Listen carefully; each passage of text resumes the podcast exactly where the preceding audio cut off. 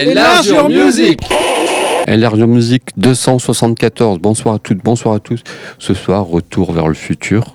Quelle bonne vanne. Avec l'année 1989. J'aurais pas dû la faire, j'en honte.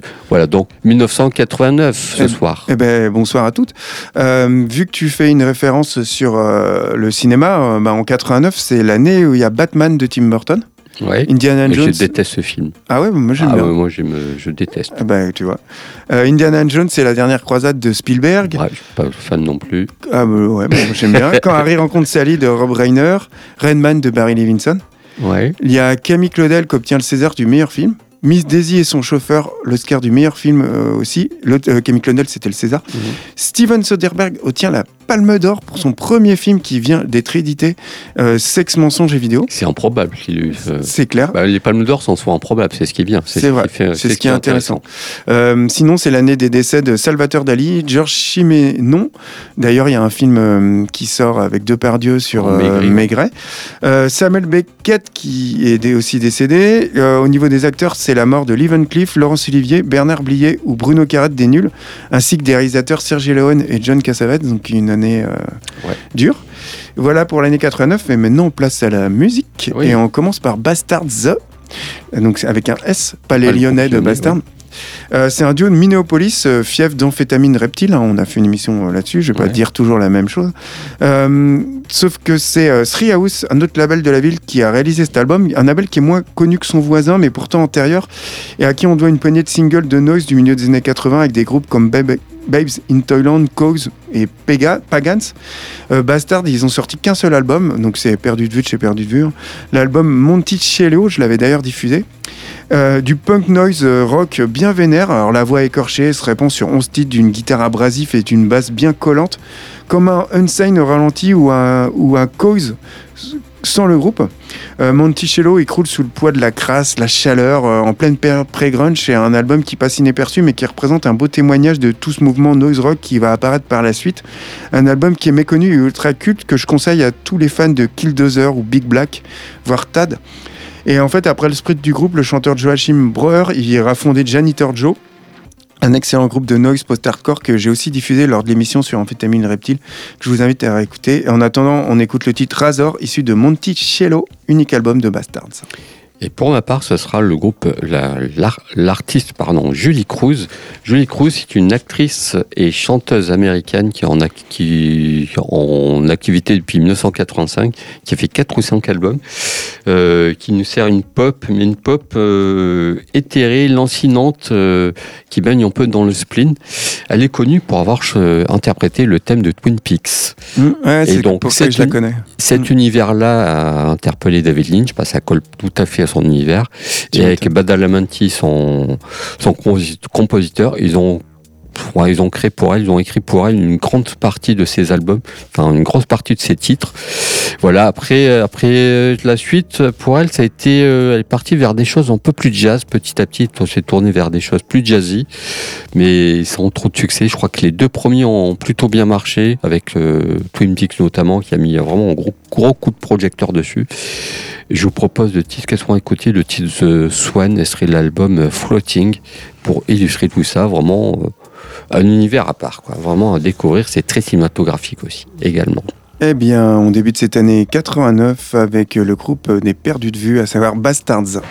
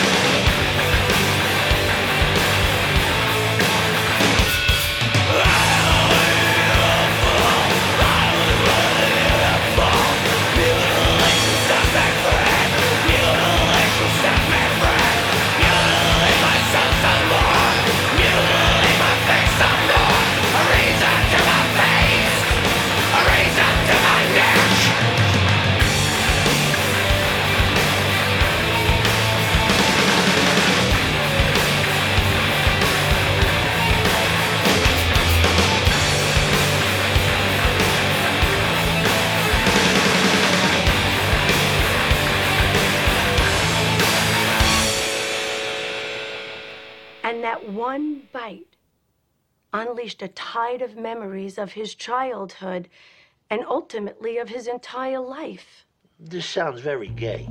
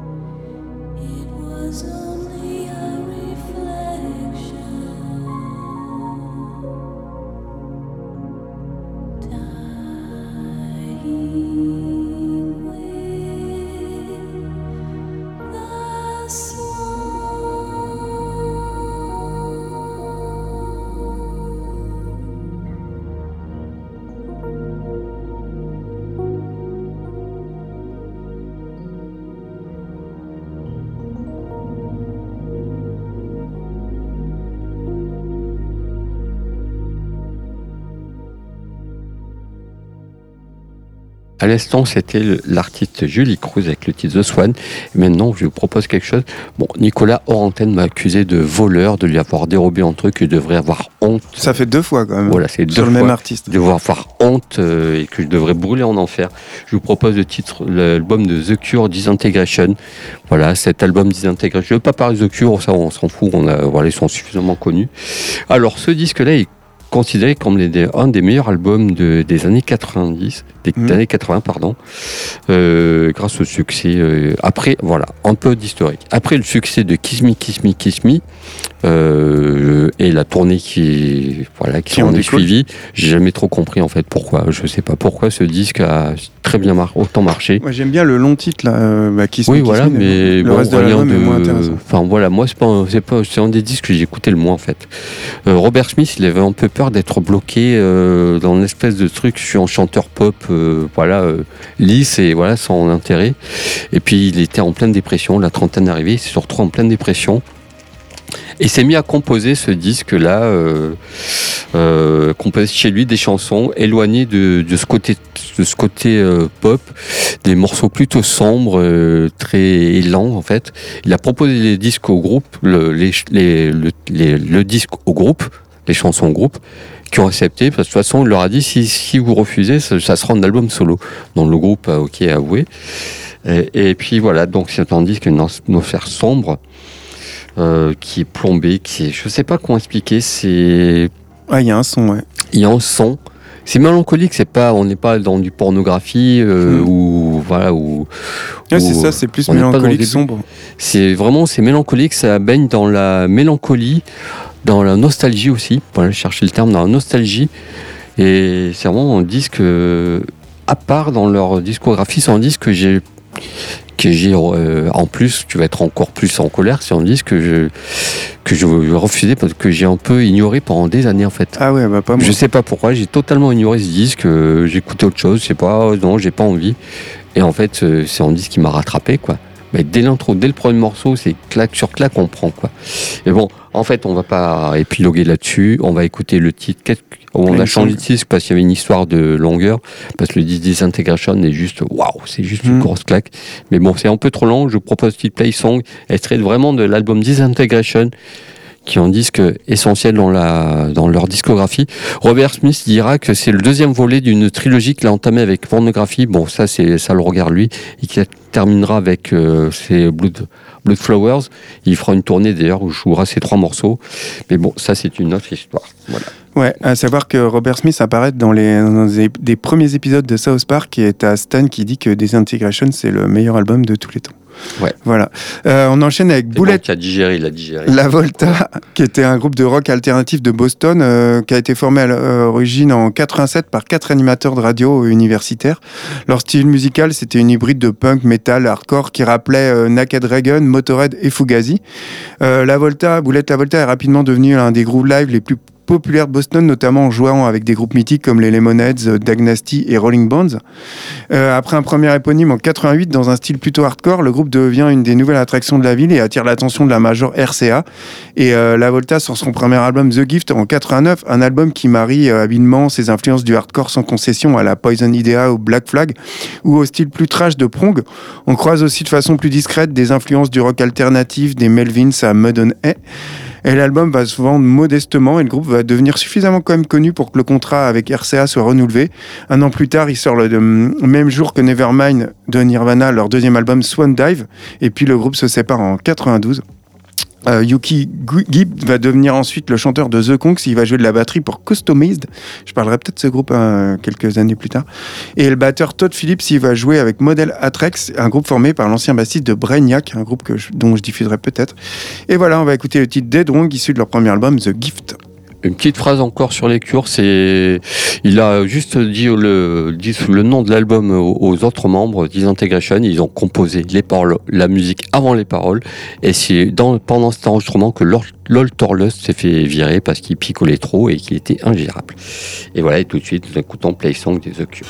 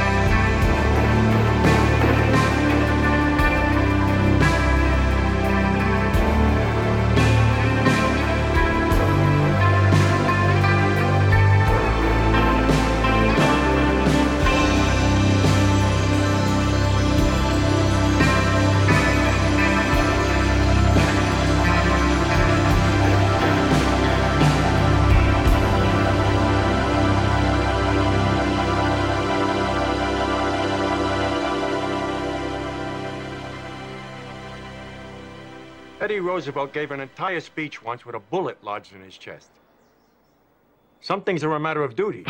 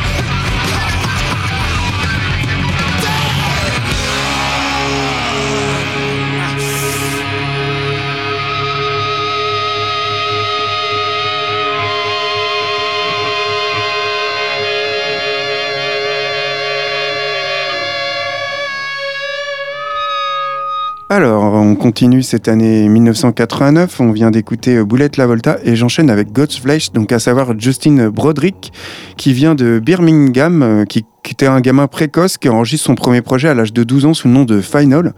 Mais c'est avec sa rencontre avec Green et Paul Neville en 83 à Birmingham qui va lui permettre de rentrer en plein plié dans le monde de la musique. Il intègre dans un premier temps Fall of Because, puis deux années plus tard, il devient guitariste de Napalm Death, notamment il enregistre la seconde session de l'album Scum. Et c'est justement lors d'un des concerts des deux groupes que Justin fait la connaissance des membres de Head of David. Il accepte de les rejoindre et enregistre en leur compagnie l'unique album de la formation, Dose Ball. Et puis, grand amateur de Killing Joke, Suicide, des Stranglers et surtout de Strubbing Gristle, des Swans et Neuboden, il a en tête de créer son propre projet. Il reprend alors contact avec Green et réactive All of Because qui très rapidement se transforme en Godflesh.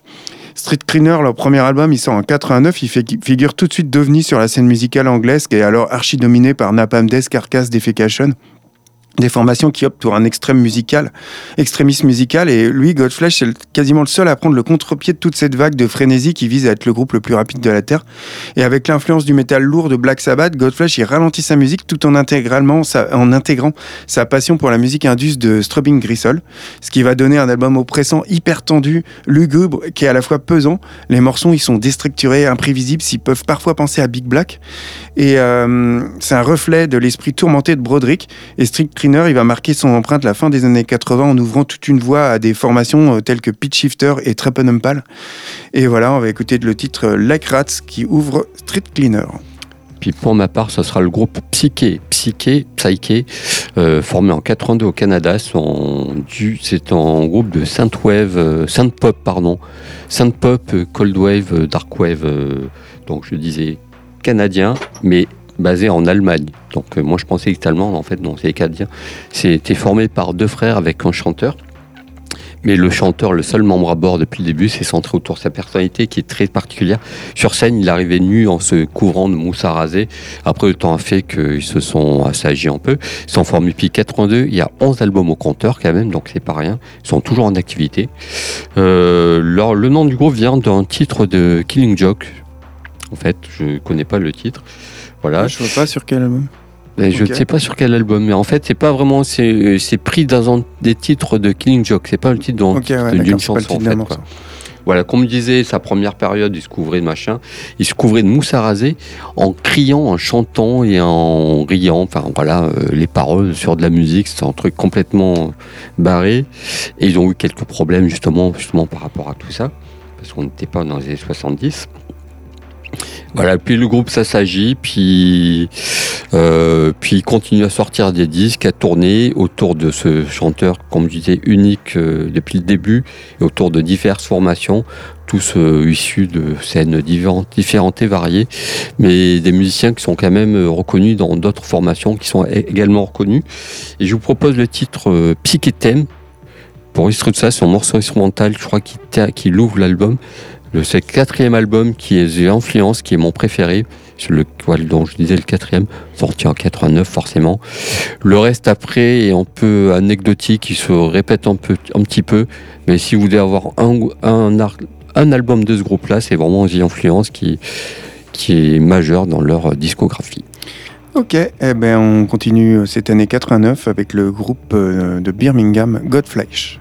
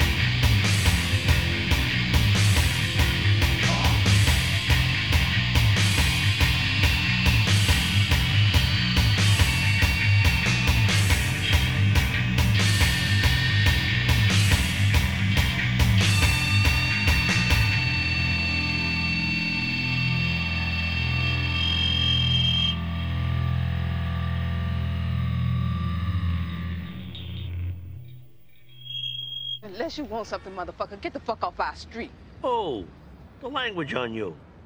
You blow your father with that mouth? The fuck, fuck you say to my sister?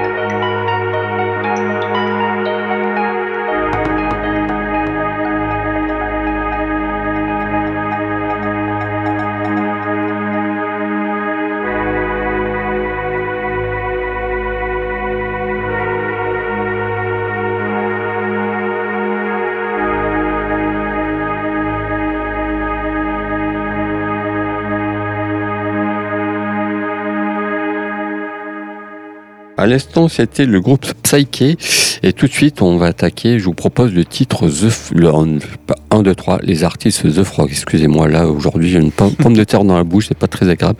Alors là, le groupe The Frog, c'est un groupe américain qui s'est formé au milieu des années 80, euh, qui nous propose, propose une, espèce de pop euh, courte accrocheuse.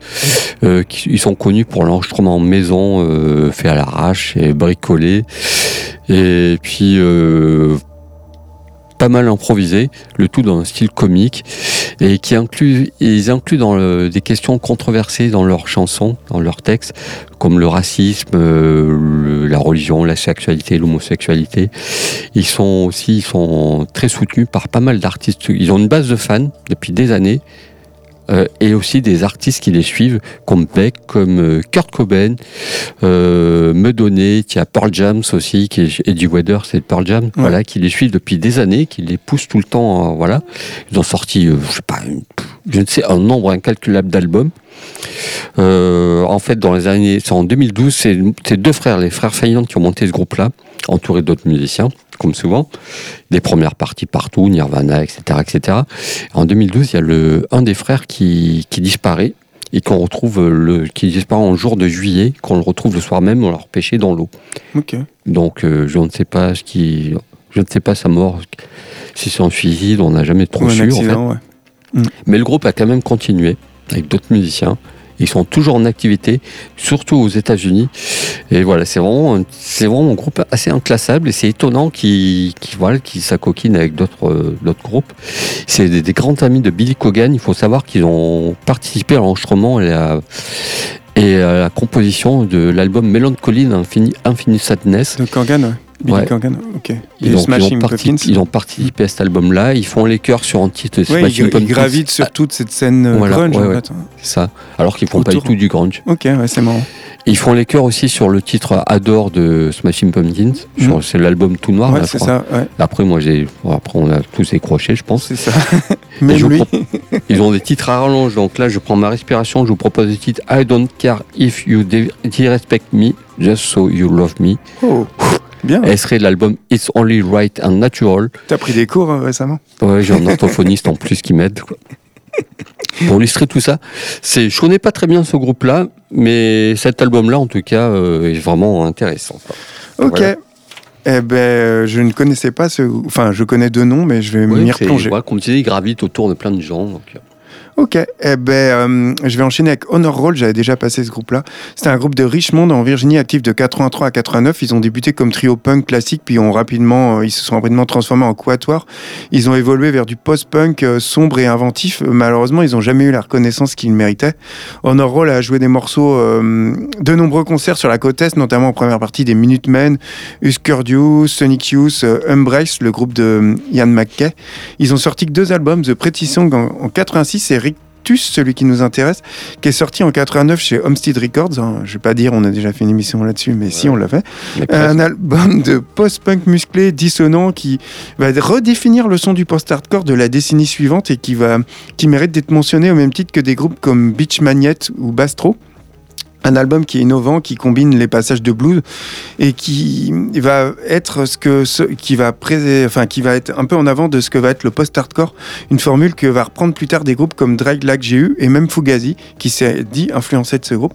Honor se sépare en 89 et une partie des membres du groupe fonderont Bread Winners, un groupe de rock instrumental qui même s'il a enregistré que deux singles va être à l'origine de ce qu'on appelle le mat rock et qui va ouvrir la voie à des groupes comme Don Caballero ou euh, Battles. Donc comme euh, en deux groupes ils ont euh, quand même plus ou moins inventé des genres musicaux, euh, à savoir le post-rock et le mat-rock. C'est la classe. Euh, pas le post-hardcore et le mat-rock. Voilà. La grande classe. Hein. C'est ça. Et on va écouter le titre Absolve qui est issu du deuxième et dernier album d'Honor Roll, à savoir Rictus. Et tout de suite, c'est The Frogs.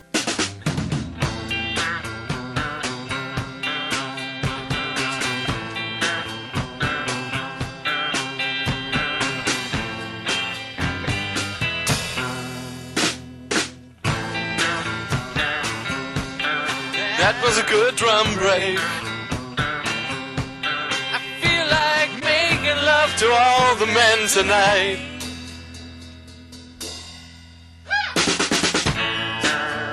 Yeah, yeah, it's a beautiful night. Making love to every guy inside. Yeah, yeah, it's a beautiful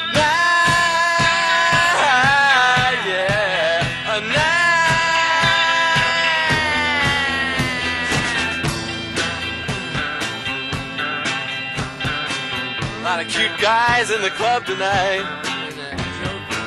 A lot of juicy asses hanging out.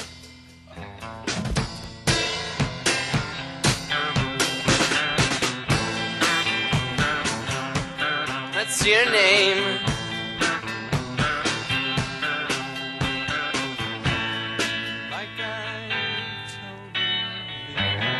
As I've said so many times before, I don't wanna play no games.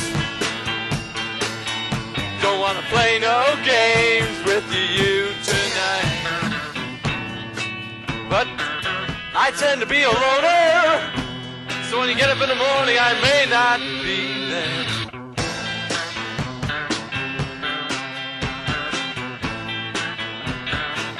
I don't care if you disrespect me, just so you love me. Next time you see my face, show some respect. I will. you motherfucker! You shot my foot! It happens.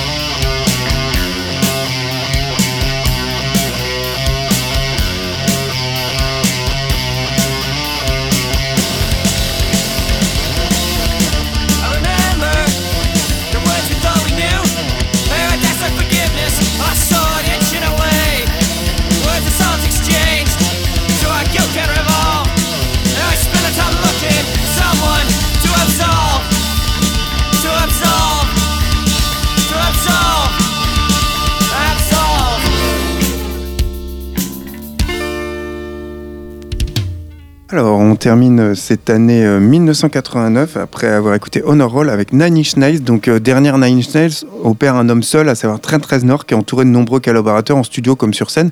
Alors, lui, il a révolutionné le rock alternatif américain des années 90 en apportant des sonorités violentes qui issues de la musique industrielle et électronique, tout en respectant euh, des formats classiques, de pop classique. Mmh. Reznor est grandi dans une petite ville de Pennsylvanie où il apprend très jeune le piano et il commence par jouer du, du synthétiseur dans pas mal de formations de lycée qui sont inspirées par la pop électronique du début des années 80.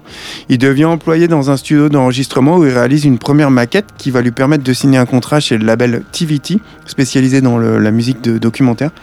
Il enregistre seul l'album Pretty Head Magic Machine en 89, assisté par des réalisateurs artistiques qu'il admirait le plus, à savoir les Anglais Kees Leblanc, euh, Flood, qui est alors connu pour son travail avec Dépêche Mode, ou Adrian Sherwood, le créateur du label One You Sound, entre de la musique dub et musique industrielle, et aussi avec John Fryer, qui était un associé des Cocteau Twins.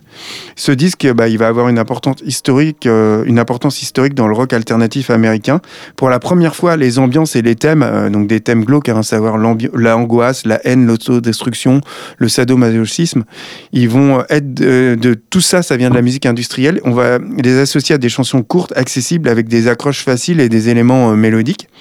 L'album va se diffuser via le circuit des radios euh, universitaires, comme souvent à l'époque aux États-Unis. Et le clip du titre phare de l'album, à savoir Head Like a Hole, il va être pas mal fortement diffusé sur MTV. Et Nine Inch Nails va tourner, euh, va être pris pour l'affiche du Lollapalooza 91. Il va connaître un grand succès avec son album The Downward Spiral en 94, mais ça c'est une autre histoire qu'on rencontrera peut-être quand on sera arrivé à cette année-là. En attendant, on va rester cantonné à 89 et hum, l'album, euh, le premier album de Nine Inch Nails et le savoir le titre Pretty Machine, dont on écoute le titre Something I Can Never Hate. Ouais, c'est un groupe qui en, en son propre à lui parce qu'il fait personne. Après, euh, tout le monde a un peu copié quoi, leur son. C'est clair. Et voilà, c'est un peu précurseur. Moi, je vous propose un titre de The Wedding Present. Wedding Present, je vais pas vous présenter son disque ici. On va les appeler les Weddies comme les vrais fans anglais, britanniques. euh, c'est un groupe que j'adore depuis des années. Ah, donc, Wedding Present à 89, après avoir sorti un album, un premier album hommage au joueur de foot George Best, ça il hmm. fallait le faire. Ah, oui, oui. Ça c'est incroyable. Excellent, un joueur incroyable, incroyable euh, qui picolait pas mal et qui était vraiment un énorme talent. Et le disque a été réédité l'an dernier.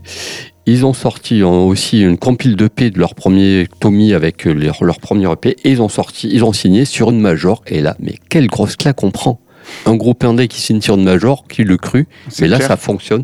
C'est l'album Bizarro qui est pour moi un de leurs meilleurs albums et puis un des meilleurs, des 1200 meilleurs albums de tous les temps. pour moi, je dis 1200 parce que je sais pas, il y en a peut-être même un peu plus. Et ils sont sous, ils ont jamais eu un son aussi métallique et, tranchant. Je parle au niveau du son. Hein. Euh, c'est peut-être parce que Steve Albini était dessus. Encore? Encore une fois, il est partout. On n'a pas dit John Peel. Euh, ouais, ouais. il y a un côté Smith cradingue et sous en fait, euh, tant dans la voix que dans l'humour noir avec une pointe de velvet. C'est le tout dans une atmosphère pessimiste mais sereine aussi grand Puis cette voix de David Diet, il y a une voix vraiment particulière. C'est un disque, un grand disque euh, méconnu pour moi de, de Noise, euh, un grand disque même tout court. C'est vraiment un disque que je recommande à tous. Et puis, franchement, le titre Bewitch, euh, chef-d'œuvre absolu pour illustrer cet album Bizarro. Vraiment découvrez, redécouvrez et réécoutez encore ce grand disque. Vraiment, tu écoutes ça quand tu sors tout de suite. Mm. Voilà. Et dès le premier morceau. Après, il y a un autre disque, une autre production avec Steve Albini. Ça, c'est une autre histoire. J'en reparlerai après euh, sur une autre année. C'est ça. On va se quitter là-dessus? Ouais, bah, on a fait le tour de l'année 89. Donc, euh, euh, on revient la semaine prochaine avec une émission encore spéciale, je pense, sur un pays. Ouais. On va voir. En tout cas, on a des idées. Ouais. En tout cas. Est-ce qu'on met des écharpes ou pas On verra. Je ne sais pas trop. C'est ça. Écharpes ou short, on verra. En tout cas, on termine avec Nine Inch Nails et The Wedding Present et on vous dit à la semaine prochaine. Bye bye. Bye bye.